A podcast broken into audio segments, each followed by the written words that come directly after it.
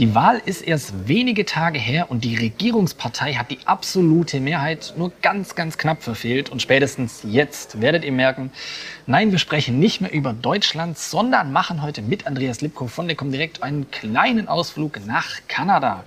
Und da haben wir ehrlich gesagt eine riesen, riesengroße Strecke vor uns, denn das Land ist das zweitgrößte der Erde, verfügt allein über sechs verschiedene Zeitzonen und ist auch größer als die komplette EU hoffe, ich habe euch jetzt nicht geschockt, aber Andreas, wenn wir auch so im Vergleich zu den letzten Stationen vielleicht mal Vietnam oder sowas uns Kanada anschauen, würde ich mal sagen, das ist zumindest wirtschaftlich gesehen auch eher ein großes, stabiles, gestandenes Land, oder? Kann man so sehen, Marcel, da hast du vollkommen recht. Und die Geschichte insgesamt ist ja auch ganz interessant. Wir haben ja hier auch sogar zwei Amtssprachen, wenn man so will. Wir haben ja Franco-Kanadien und äh, Anglo-Kanada Kanada sozusagen, also zwei Sprachen, Französisch und Englisch, die dort gesprochen werden. Und das zeigt auch schon, wo so die Historie zu suchen ist, natürlich aus der Kolonialzeit. Und insgesamt hast du es gesagt, man könnte es vielleicht als salopp formulieren, so ein bisschen der Schweden Nordamerikas. Und was ganz interessant ist, auch in der Vorbereitung zu dem Interview ist mir aufgefallen, man nimmt Kanada irgendwie gar nicht so als Börsenlandschaft richtig wahr. Klar, es gibt einzelne Bereiche, da guckt man schon mal drauf, aber wenn es um Amerika geht, hat man sofort Nordamerika eher die USA im Blick als wirklich Kanada an sich. Und das ist eigentlich zu Unrecht der Fall, weil wir haben hier wirklich ein sehr, sehr reiches Industrieland. Es ist ähm, Vertreter der G7-Staaten, das muss man halt auch sehen in der WTO drin. Also hier so gesehen schon wirklich sattelfest im internationalen politischen Konzert und natürlich bei den westlichen Industrienationen. Und weil du gerade sowieso schon die USA angesprochen hast, Andreas, das ist der einzige Nachbar von Kanada geografisch. Da haben wir in Deutschland ein paar mehr um uns rum. Wie stark ist denn die Abhängigkeit von Kanada zu den USA oder vielleicht auch andersrum? Ja, hier ist schon eine sehr, sehr hohe Abhängigkeit. Beide haben ja auch ein Handelsabkommen abgeschlossen und man sieht schon, dass gerade natürlich der Rohstoffbereich extrem wichtig für die USA ist. Also hier sieht man, dass natürlich Kanada hier die USA als ganz, ganz wichtigen Exportpartner natürlich hat. Und auf der anderen Seite sehen wir auch einen sehr großen Technologietransfer von den USA in Richtung Kanada. Also man kann schon sagen, dass die beiden Staaten nicht nur aufgrund ihrer örtlichen Nähe, sondern eben natürlich dadurch dann auch bezogen auf die wirtschaftlichen Beziehungen, die man zueinander und miteinander hat, unheimlich wichtig miteinander verbunden sind. Ähnlichkeiten gibt es auch bei der Währung. Wir kennen natürlich alle den US-Dollar. Auf der anderen Seite gibt es den kanadischen Dollar. Der heißt genau gleich, Andreas. Gibt es denn da vielleicht noch sowas wie Zinsen?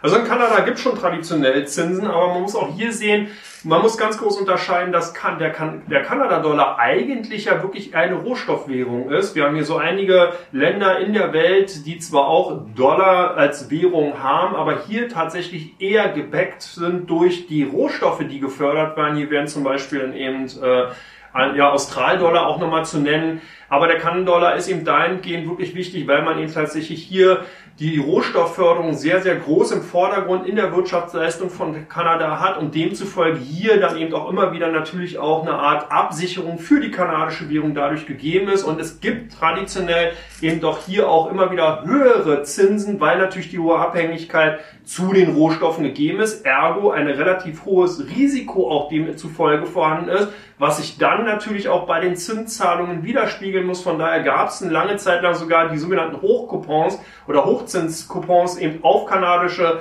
Anleihen, die nicht nur jetzt von der Staatsseite gegeben wurden, sondern eben auch von vielen Unternehmen. Aber das ist natürlich in den letzten Jahren ganz stark geglättet worden, sodass wir hier auf einem eher niedrigen Niveau jetzt angekommen sind, aber traditionell eigentlich wirklich über ein Hochzinsland normalerweise reden müssten. Dann reden wir, Andreas, doch mal ein bisschen noch über die Wirtschaft. Du hast das Wort Rohstoff ohnehin schon an der einen oder anderen Stelle mal fallen lassen. Wie verdient Kanada denn sein Geld? Ja, natürlich, hier stehen an erster Stelle ganz klar die Bodenschätze. Ich habe mir die mal rausgesucht. Man hat natürlich Erdöl, Gold und Uran. Das sind so ein bisschen die, die man vielleicht kennt, wenn man sich mit der, mit Aktien aus Kanada beschäftigt. Aber was ganz äh, spannend ist, Diamanten, Zink und vor allen Dingen Nickel, Schwefel führen oder gehören ebenfalls mit zu diesem Konzert der Rohstoffe, die ganz wesentlich eben für Kanada sind. Und was noch ganz interessant und wichtig ist, auch Holz. Und Kanada ist eben wirklich ja eben durch eine riesig große Waldfläche insgesamt dann eben auch bedeckt. Und diese werden natürlich international nicht nur durch Bauholz, sondern auch die Papierindustrie greift ja eben natürlich auf den Rohstoff Holz zurück. Und von daher spielt das eine maßgebliche Rolle. Also man merkt schon, man ist sehr stark in diesem Bereich verankert. Aber man hat auch eine sehr, sehr starke Finanzindustrie, was auch ganz interessant ist, die eben wesentlich zu dem Bruttoinlandsprodukt von Kanada mit beiträgt. Und was ich in der Recherche noch gesehen habe und relativ spannend fand, Kanada verfügt über sechsmal so viel Öl wie Russland. Das ist auch eine ganz schöne Hausnummer. Aber Andreas, wie lang geht das eigentlich noch gut? So Stichwort Nachhaltigkeit. Also man merkt schon, dass Kanada natürlich auch hier beim Stichwort Nachhaltigkeit eine sehr sehr äh, wohlwollende Politik in Richtung äh, Umweltschutz und Nachhaltigkeit eben fährt. Man hat natürlich die hohe Abhängigkeit zu den fossilen Brennstoffen, das ist klar, aber man versucht natürlich auch hier diese aufzufangen und dass man eben entsprechend dann eben Unternehmen fördert und auch natürlich fordert, eben hier in Richtung regenerativen Energien umzusatteln, beziehungsweise die dann eben auch entsprechend von staatlicher Seite zu fördern. Das ist natürlich ein Vorgang, eine Transformation, die nicht jetzt von einer Woche auf die andere erledigt ist, sondern sicherlich noch die kommenden Jahre auch in Anspruch nehmen wird. Aber man ist hier natürlich dann eben schon sehr stark verbunden in dieser Richtung und von daher wird dann zwar die fossilen Brennstoffe und hier namentlich Erdöl noch eine maßgebliche Rolle spielen in den kommenden Jahren, aber mit zunehmender Entwicklung in dem Bereich der regenerativen Energien natürlich auch abnehmend sein. Und apropos fossile Brennstoffe, da gibt es noch so was ähnliches und das bringt mich zum Fun Fact für diese Ausgabe, denn in Kanada befindet sich die größte Uranmine der Welt. Die ist zwar momentan stillgelegt, aber fördert richtig, richtig viele Mengen Uran, die dann beispielsweise für die Atomkraft eingesetzt werden. Aber Andreas, ich würde mal sagen, so Uran und das ganze Geschäft damit ist jetzt für Privatanleger nicht so unbedingt zwingend gut zu durchschauen und vielleicht zu investieren, auch wenn der Uranpreis zuletzt auf den höchsten Stand seit 2014 geklettert ist, oder? Das ist eine interessante Entwicklung. Die hätte man vielleicht in dieser Form gar nicht erstmal so erwartet. Aber was ist denn passiert? Wir haben eine sehr starke Förderung in vielen Ländern äh, bezüglich der regenerativen Energien aus Solar- und Windkraft. Das führt aber dazu, dass wir oftmals Leistungspeaks hatten, die nicht abgedeckt werden konnten durch oder Nachfragepeaks durch regenerative Energien. Und dann haben diese Länder, die eben sehr stark den Fokus auf, auf die erneuerbaren Energie hatten, wie zum Beispiel Deutschland, auf die Anrainerstaaten zurückgegriffen und haben sich dort den Strom eingekauft. Und die haben teilweise eben noch AKWs im Betrieb, also Atomkraftwerke, die dann natürlich auch entsprechend Uran als Ausgangsstoff für, die, für das Betreiben von den Atomkraftwerken benötigen. Und das führte tatsächlich dazu, dass wir insgesamt international eine höhere Nachfrage wieder nach Uran gesehen haben, eben aufgrund der Tatsache, dass viele Länder einfach aus den Ländern den Strom dazugekauft haben, die eben dann den nicht, ich sage jetzt mal wirklich astreinen, äh, sauberen Strom entsprechend produziert haben, sondern eben Atomstrom, geliefert haben, weil sonst wäre hier oder da nicht nur in Deutschland, sondern eben auch in Amerika teilweise eben äh, ja das Örtchen oder in manche Städte im Dunkeln gewesen. Dann kommen wir vielleicht noch zu einem, ja, in Teilen vielleicht auch umstrittenen Rohstoff. Ihr merkt schon, in Kanada ist die Folge richtig, richtig rohstofflastig heute. Es geht nämlich um Cannabis. In Kanada sitzen beispielsweise Canopy oder Aurora Cannabis. Die hat der ein oder andere von euch vielleicht noch in Erinnerung. Da gab es vor ein paar Jahren mal so einen gewissen Hype drum, Andreas. Wie viel ist denn davon eigentlich noch übrig? Also wir sehen hier, Marcel, eine ganz klare Entwicklung eben aus diesen klassischen Hype-Szenarien. Wir haben natürlich, als damals das Cannabis-Thema hochgekocht ist, äh, buchstäblich eine Euphorie, eine Übertreibungswelle gesehen, die über diesen Markt hinübergeschwappt ist. Und Kanada war auch hier Vorreiter in dieser Branche und hat sozusagen durch die Legalisierung im Land natürlich dafür Sorge getragen, dass sich die Unternehmen vermehrt dort niedergelassen haben und von dort sozusagen versucht haben, in Nordamerika zu, Fuß zu fassen. Was wir dann sehen, das auch nicht das erste Mal, man denke hier an viele Spekulationsblasen zurück, die man natürlich in den letzten 20 Jahren sehen konnte. Und ich sage jetzt mal Dotcom-Blase als Stichwort.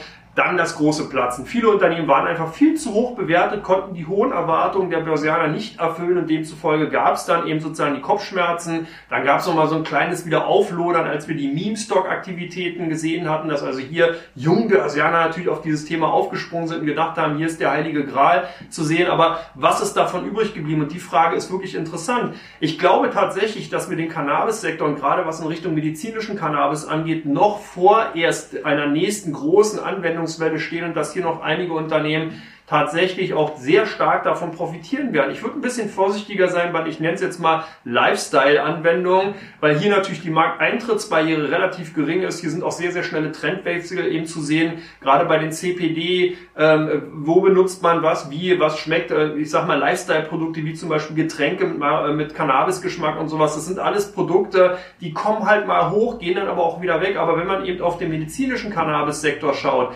dann sieht man hier wirklich was Nachhaltiges, was sich wirklich wesentlich zum Beispiel in der Behandlung in der Onkologie oder von Multipler Sklerose beziehungsweise dann eben auch teilweise psychischen Erkrankungen durchsetzt und zunehmend auch an Durchschlagskraft gewinnen wird, sodass wir hier tatsächlich einen Boomsektor haben, der aber doch noch ein bisschen Zeit braucht, um sich wieder zu erholen dann sind wir ohnehin schon mittendrin im Aktienmarkt, denn auch im kanadischen Leitindex gibt es die ein oder andere Cannabis-Aktie, Andreas.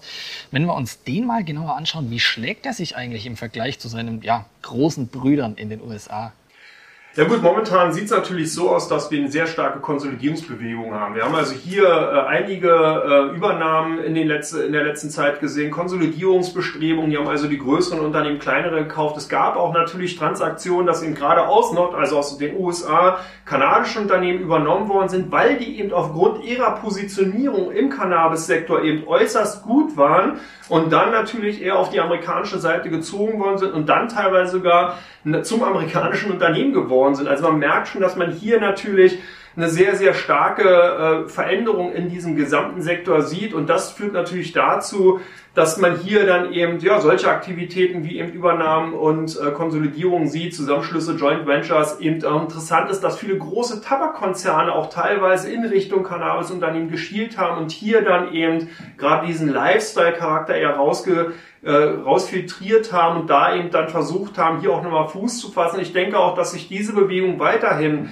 darstellen wird. Wie die Aktie jetzt persönlich oder wie die Aktie wirklich im Schnitt abgeschnitten hat, das kann man sich denken, wenn man natürlich den Ausführungen aus der vorigen Frage gelauscht hat, nicht so gut, weil natürlich hier äh, einfach das Thema Cannabis insgesamt mit den anderen Themen, die man eben übergeordnet im kanadischen Aktienmarkt gesehen hat, wie natürlich das Rohstoffthema und auch viele Finanzaktien, die sehr, sehr hohe Gewichtung im TSX haben, hier natürlich wesentlich besser performt haben als ähm, dann eben Cannabis.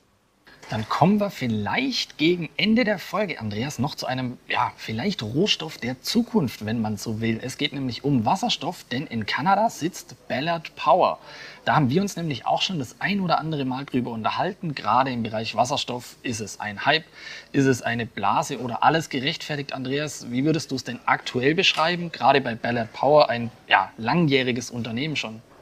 Also hier muss man sehen, Ballard Power war ja auch schon mal eben auch zur Dotcom-Blasenzeit 2000, 2001 ein sehr stark nachgefragtes Unternehmen. Hier macht, ist es wirklich lohnenswert, sich mal einen ganz langfristigen Chart reinzuziehen. Da sieht man nämlich, wo die Aktien mal äh, zur Jahrtausendwende gestanden haben. Wenn man dann jetzt den kleinen Huckel da hinten sieht, den wir jetzt als sozusagen Spekulationsblase sieht, das ist dann eigentlich schon wieder vernachlässigbar. Insgesamt sieht es natürlich auch so aus, dass wir auch im Wasserstoffsektor natürlich vollkommen überzogene Erwartungen hatten und gerade auch was Ballard Power angeht, hat man hier einfach zu stark natürlich auf diesen Punkt gesetzt, dass man hier gerade bei den, den Anwendungen zum Beispiel im, im Zugbereich beziehungsweise im Bereich der LKWs eben hier relativ schnell auch durchdringen wird. Das heißt, dass man hier die Technologie, die Wasserstofftechnologie in diesen Sektoren ganz schnell auf die Straße, Schrägstrich auf die Schiene bringen kann. Und das ist aber doch eher ein zögerliches Unterfangen geworden. Hier ist natürlich die Politik eher in Richtung Elektrifizierung äh, ganz genau in die E-Mobilität gegangen und hat dem Wasserstoff so ein bisschen eher eine Absage erteilt. Und das sieht man bei vielen Unternehmen, nicht nur bei Ballard Power, sondern eben auch bei den anderen großen Playern, ob es jetzt eine Plug Power, eine ITM ist. Also von daher merkt man schon, Ballard Power ist in diesem Konglomerat mitgefangen und es wird erstmal wirklich noch eine Weile dauern, bis sich das durchsetzen wird. Das Thema ist für mich auch insgesamt ein bisschen zu heiß gekocht worden und nach wie vor ist sehr, sehr viel spekulative Luft drin. Es gibt nach wie vor noch kein Unternehmen, was wirklich auf Jahressicht einen Gewinn ausweisen kann. Und solange das nicht der Fall ist, merkt man einfach, dass wir hier auch selbst in dieser Technologie noch in den Kinderschuhen stecken. Zumal man auch sehen muss, dass die Wasserstofftechnologie insgesamt wirklich eher in der Schwerindustrie ist. Das heißt, wirklich da, wo die CO2 Emissionen am größten sind, in der Stahlbau zum Beispiel oder in der Stahltechnik, da macht es natürlich am meisten Sinn, weil man hier wirklich die größten Synergien sieht und nicht erst in, in den Individualverkehr beziehungsweise dann vielleicht im Flottenmanagement. Das ist eher wirklich ein lang, langwieriges Unterfangen und wird noch einige Jahre brauchen. Dann hatten wir quasi in dieser Folge eigentlich einen richtigen Rohstoff-Rundumschlag, wenn man so will, von den Schwermetallen, Industriemetallen, Öl hatten wir dabei, Gold beispielsweise mit Barrick Gold ist in Kanada auch vertreten. Wir hatten mal einen kleinen Ausflug zu Cannabis, zu Wasserstoff, Andreas. Insgesamt, wenn wir uns Kanada anschauen, würdest du denn sagen, Kanada ist für mögliche zukünftige Trends gut aufgestellt? Ja, und zwar haben die das ja schon gemacht. Du hast nämlich einen ganz wichtigen Rohstoff vergessen, und zwar die Technologie, die Blockchain-Technologie. Da seid ihr in Stuttgart auch ganz weit vorne dabei. Und Kanada war tatsächlich die erste Börse, die erste westliche Börse, die äh, drei ETFs auf Cryptocurrencies zugelassen haben zum Handel. Hatte ja in den USA gab es ja immer wieder da die politischen und natürlich die aufsichtsrechtlichen Problematik, dass man hier immer wieder Anträge hat abblitzen lassen. Kanada war da wesentlich, ich sage halt mal, vielleicht nicht innovativer, sondern risikofreudiger und hat tatsächlich drei ETFs den Zugang ermöglicht. Und da merkt man also auch da, dass man hier in diesem Bereich sehr innovationsfreudig ist, nimmt auch Unternehmen beziehungsweise Finanzprodukten in diesem Fall ja dann die Möglichkeit gibt, tatsächlich eben auch in die Handelbarkeit zu gehen, was sehr, sehr wichtig natürlich ist, um Technologien nach vorn zu bringen. Und von daher denke ich mal, ist Kanada tatsächlich eher zu Unrecht verkannt und steht natürlich im Schatten von den USA, aber eben auch hier zu Unrecht. Das macht also durchaus einen Sinn. Du hast viele Unternehmen genannt, die äh, dort gelistet sind, dass man dann eben Kanada tatsächlich auch im Fokus behält und hier vielleicht mal darüber nachdenkt, vielleicht einen ETF oder sowas eben als Sparplan entsprechend zu berücksichtigen. Dann kleine Entschuldigung an dieser Stelle von meiner Seite. Blockchain hatte ich tatsächlich nicht auf dem Schirm, macht bei uns aber der Große, der Ritchie. Deswegen sei es mir verziehen. Andreas hat es auf jeden Fall noch mit reingepackt. Und dann geht die Frage jetzt an euch. Wir waren in Kanada, wir waren in Vietnam, in Brasilien, in Indien. Und vielleicht habe ich sogar noch was vergessen. Wo soll es denn als nächstes hingehen? Packt die Kommentare voll mit Ländern oder Regionen, die wir uns anschauen. Und dann, Andreas, lassen wir uns mal überraschen, ob es da wieder so viele Rohstoffe gibt, ob ich die Blockchain wieder vergesse. Wir sind gespannt und bis zum nächsten Mal.